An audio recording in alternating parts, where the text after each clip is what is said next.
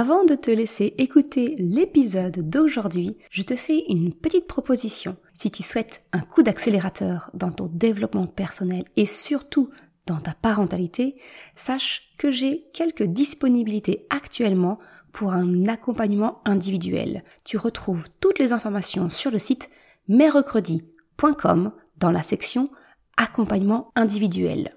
Et je te laisse ainsi peut-être prendre contact avec moi pour un appel découverte. À très vite et maintenant, bonne écoute. Je suis Maude et tu écoutes l'épisode 1 du podcast S'élever en même temps que son enfant. Utiliser les émotions pour comprendre le comportement de ton enfant.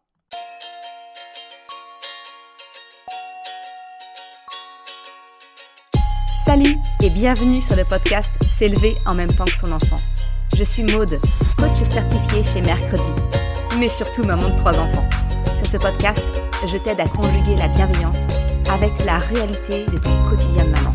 Utiliser ton choix d'une parentalité bienveillante comme un accélérateur de ton propre développement personnel. T'aider à changer de regard sur les situations que tu vis avec ton enfant pour t'en servir, pour grandir et apprendre sur toi.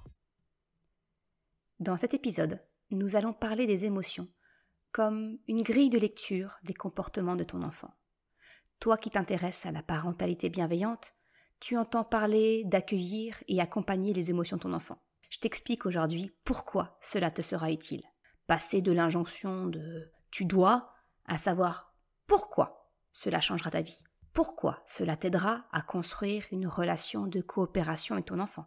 Pourquoi, en prenant en compte ces émotions, il te sera plus facile de traverser les tempêtes émotionnelles sans avoir l'impression d'avancer les yeux bandés dans un champ de mine. Le premier point, c'est de prendre en compte la réaction en chaîne que sont les besoins, les émotions et les comportements. Le comportement de ton enfant est la résultante d'une émotion qu'il a ressentie suite à un événement, une situation. Vois-le comme une réaction en chaîne, une suite de dominos qui tombent les uns après les autres. Toi, en tant que parent, tu vois le résultat, la conséquence, le dernier domino tombé. Ce dernier domino, c'est le comportement de ton enfant. La tempête émotionnelle qui vous a affecté tous les deux. Cela peut être une crise de décharge le soir, en rentrant de la crèche, de chez Nounou ou de l'école. Cela peut être la colère de frustration quand tu lui demandes d'arrêter le jeu qu'il est en train de faire pour passer à table ou, ou aller s'habiller. Il y a mille situations où le comportement de ton enfant peut partir en cacahuète. Lorsque l'on s'arrête à ce seul comportement que l'on veut voir changer, alors on ne cherche pas à comprendre ce qui a amené la situation jusqu'à ce point. Il y a fort à parier que la situation se répétera alors encore et encore, car entre parents et enfants, on ne se comprend pas. Nous constatons le résultat, son comportement. Lui, il voit ce qui l'a conduit à cela, ce qu'il a ressenti, de l'injustice, de l'agacement pour ce qui s'est passé au cours de la journée. En fait, on ne regarde pas la situation de la même façon. Ton enfant ne fait pas de crise et je mets des guillemets, pour le plaisir ou pour t'embêter. C'est autant coûtant pour lui que cela ne l'est pour toi. Simplement, les conditions s'accumulent jusqu'à fournir tous les éléments nécessaires pour que ça éclate. Ce que je te propose ici, c'est de remonter la piste du comportement pour comprendre ce qui le déclenche. Où est le détonateur? Ainsi, en comprenant ce qui déclenche un comportement, tu obtiens une grille de lecture pour comprendre ce comportement. Tu as un moyen d'agir dessus et éviter au passage quelques potentielles crises facilement évitables. Ceci dit, rien n'est magique. Je ne te garantis pas pour autant que tu ne vivras plus aucune crise, mais tu seras alors capable d'éviter les inutiles et sortir potentiellement plus facilement de celles qui sont là pour le faire grandir et pour te faire grandir. La clé est donc de regarder la chaîne complète. À partir d'une situation donnée, nous ressentons des émotions qui vont directement impacter notre façon de réagir notre comportement. On peut prendre un, exemple qui est source de tension. La fin d'une activité pour passer à table ou alors aller se coucher. Du côté du parent, nous, on constate qu'il est compliqué de le faire passer à table ou d'aller se coucher. Alors que l'on sait que s'il ne mange pas tout de suite, il risque d'être en hypoglycémie et alors là, c'est la crise assurée. Sans parler du fait que s'il se décale, cela décalera son heure de coucher et il risque d'accumuler de la fatigue, ce qui franchement n'augurera rien de bon pour la journée du lendemain s'il se réveille avec un déficit de sommeil. En fait, on fait donc ça pour son bien. Mais si on se place du côté de l'enfant, quand cela commence à mal se passer, notre enfant se met en colère, car lui, il n'accepte pas la fin du jeu. Il veut continuer. Sa colère reflète ici sa frustration. Il prend du plaisir à jouer. Il n'a aucune envie d'aller manger ou de se coucher. Elle reflète aussi peut-être un sentiment d'injustice. Mais moi, je m'amuse bien et maman, elle vient m'empêcher de m'amuser. En fait, stopper notre enfant dans son activité génère donc colère et frustration, car il n'a pas fini de jouer, et maman et papa bah, décident arbitrairement que c'est la fin du jeu et qu'il est l'heure de passer à l'étape d'après. Si on s'arrête à la simple lecture du résultat, on peut alors penser que les couchers ou les repas sont compliqués en fait avec notre enfant. Alors que si on remonte la chaîne de conséquences, on se rend compte que ce qui pose réellement problème, c'est en fait la frustration de couper une activité non terminée.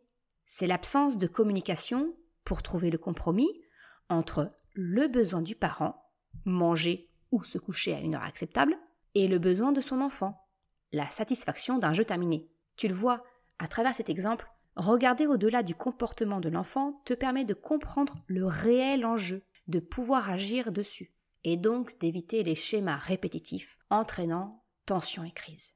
L'enjeu, c'est donc de trouver ensemble le compromis entre ton besoin en tant que parent et celui de ton enfant. Et cela quel que soit l'âge de ton enfant. Le compromis, la communication, ça peut se faire très tôt avec un enfant. Tu peux passer par la langue des signes, par exemple, pour un tout petit.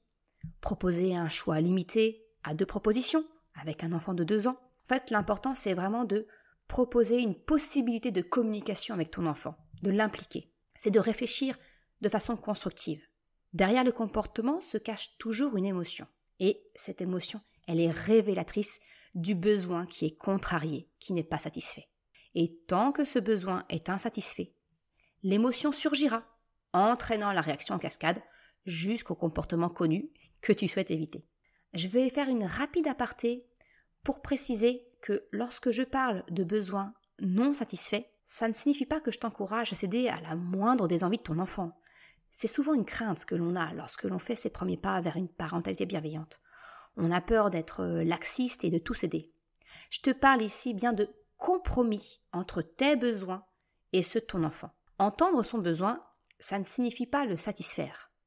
C'est d'en prendre connaissance et de s'en servir comme point de départ pour trouver un compromis acceptable pour toi et pour ton enfant.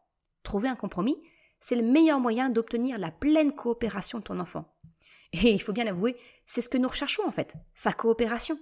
Donc la meilleure façon de trouver le besoin caché, c'est de passer par le décryptage des émotions. Je te fais un petit point rapide sur ce que sont les émotions en fait. Les émotions, elles sont issues de la partie la plus ancienne de notre cerveau. Ce sont elles qui ont assuré notre survie jusqu'à aujourd'hui. Par exemple, la colère, c'est l'élan d'attaquer pour défendre nos proches ou ce qui nous appartient. La peur, c'est un élan pour nous faire prendre la fuite devant un danger. La tristesse, c'est une forme de repli sur soi, la préservation de nos forces pour prendre soin de nous. La joie, c'est un élan d'amour et de bonheur qui conduit à la reproduction de l'espèce. Je te dis, hein, c'était très primaire, les émotions. Et tu vois, donc, par, par ces explications, les émotions, elles sont vraiment là pour traduire nos besoins d'amour, de sécurité, d'estime, nos besoins de réalisation. Et si un de nos besoins fondamentaux est mis à mal, s'il n'est pas respecté ou menacé, alors nos émotions nous poussent à réagir et notre comportement le traduit.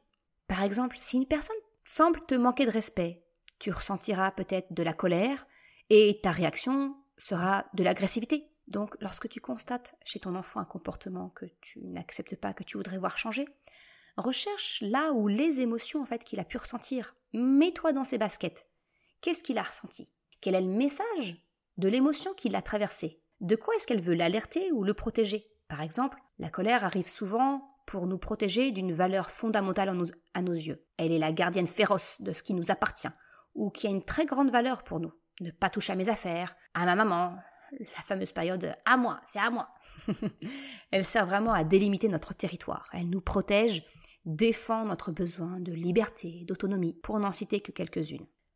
La tristesse, elle, elle se manifeste lorsque nous perdons quelque chose qui a une grande valeur pour nous.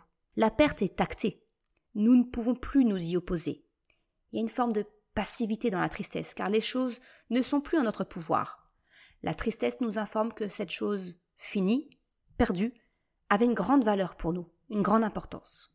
La peur, elle, peut être la traductrice de notre insécurité, et donc, par opposition, de ce que nous avons besoin pour nous sentir en sécurité. On a besoin des bras de maman, du doudou. En regardant le message de l'émotion, on peut alors comprendre ce dont notre enfant a besoin. Et à partir de là, nous sommes en capacité de communiquer, que ce soit en parlant avec les plus grands ou grâce à la langue des signes avec les tout petits. Nous avons conscience du besoin de notre enfant, nous prenons conscience de notre propre besoin, et donc on peut proposer une solution, un compromis qui est acceptable pour tout le monde. Je te parle ici de ton enfant, mais en fait, les émotions étant universelles, cela te sera tout autant utile pour toi-même et pour toutes les relations que tu as, quelle que soit leur nature, qu'elles soient personnelles ou professionnelles. En résumé de cet épisode, tu comprends donc ce que signifie accueillir et accompagner les émotions de ton enfant. C'est comprendre la réaction en chaîne, voir au-delà du comportement. Quelle émotion a-t-il ressenti? Quel est le besoin caché derrière? Et quel compromis peux-tu trouver avec lui? Tu comprends en quoi rechercher l'émotion, le besoin derrière le comportement, participe à construire une relation de coopération avec ton enfant. Il n'est pas passif dans la relation, il est acteur, car tu l'impliques dans la recherche d'une solution qui conviendra à tout le monde. Tu comprends donc mieux ton enfant et ne répète pas certaines situations qui conduisaient systématiquement à des tensions entre vous. Voilà pour ce premier épisode du podcast. Tu l'auras compris, les émotions pour moi ce sont vraiment les piliers centraux de la parentalité. Je te remercie d'avoir écouté cet épisode jusqu'à la fin. Tu retrouveras une retranscription sur le site mercredi.com. Si tu as aimé cet épisode, s'il t'a été utile, je t'invite à le partager, à en parler autour de toi, ou si le cœur t'en dit, de me laisser une note de 5 étoiles sur Apple Podcast. Cela me permet de faire connaître le podcast et m'encourage à progresser. À grand merci à celles et ceux qui prendront le temps de le faire. Te souhaite une excellente journée, après-midi, soirée, quel que soit le moment où tu écoutes. Et je te dis à très vite dans un nouvel épisode.